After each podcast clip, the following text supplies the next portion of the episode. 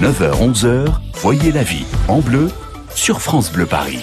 Allez, un petit tour chez le psy tous les matins, ça nous fait du bien. Notre psy, c'est Yann Merker. Bonjour Yann. Bonjour Corentine, bonjour à tous. On va parler du boulot un petit peu ce matin et des déceptions avec euh, Jean-Yves de Vitry-sur-Seine qui nous dit « Je suis souvent déçu au travail, j'ai du mal à comprendre les attentes de mon patron.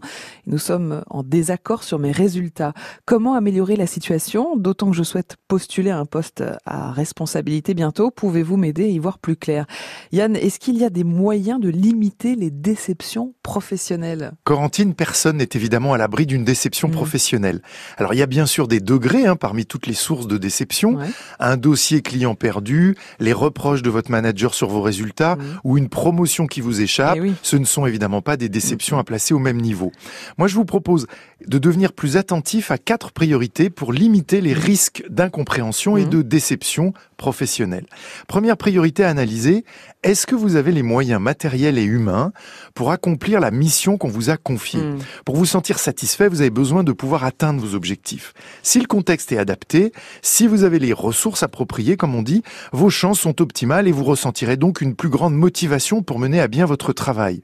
Si c'est pas le cas, eh bien vous risquez évidemment l'échec, les déceptions qui l'accompagnent. Donc dès le départ, prenez l'habitude de clarifier les choses avec votre boss.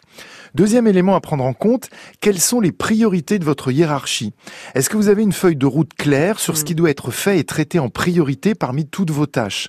Beaucoup de personnes consciencieuses se focalisent sur ce qui leur paraît important. Elles mettent beaucoup d'énergie à une tâche qui, en fait, n'est pas considérée comme prioritaire ou aussi importante par leur hiérarchie. Donc pensez à bien clarifier ces points régulièrement avec votre boss. Sinon, là encore, il y a mm. un gros risque eh de surmenage et de déception à l'arrivée par manque de compréhension. Mais alors Yann, finalement, c'est quoi le travail bien fait? Est-ce que les critères d'évaluation du travail bien fait sont aussi importants à, clarifier? Évidemment, Corentine, c'est la troisième priorité à considérer. Sur quoi allez-vous être évalué dans votre travail? Hmm. Chaque objectif fixé doit être clarifié sur ce qui permettra d'évaluer qu'il est atteint. Alors, de deux choses l'une, soit votre chef communique clairement et vous avez ces infos dès le départ, hmm. soit il n'est pas assez précis et c'est à vous de lui faire clarifier ce qui est important pour lui. Hmm. Sinon, sans ces critères, eh bien, vous prenez encore de gros risques sur les résultats à atteindre.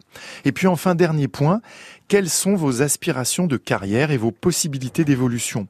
Bien faire votre travail n'est pas suffisant. Il faut souvent prendre du recul, anticiper un peu les choses pour comprendre comment fonctionne votre entreprise, quelles orientations semblent se prendre? Donc projetez-vous dans le futur. Est-ce que vous allez évoluer ou vous retrouver sur une voie de garage si vous mm. restez dans votre zone de confort?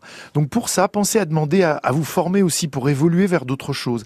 C'est en cultivant aussi votre réseau et en questionnant les gens autour de vous que vous pourriez obtenir des informations utiles. Mm. Vous le savez, les personnes plus politiques ou stratégiques ont souvent ce talent eh de savoir prendre un peu d'avance et de hauteur. Mm. En conclusion, c'est en osant communiquer davantage, en vous recentrant sur vos aspirations et en apprenant à prendre du recul et de la hauteur que vous parviendrez mieux à limiter les risques potentiels de déception. Bonne journée, à demain. Et bah demain justement, on prendra aussi de la hauteur. On parlera des gens rancuniers, ceux qui n'arrivent pas à pardonner ou à tourner la page. Alors rendez-vous demain matin 9h40 avec notre psy Yann Merker sur France Bleu Paris.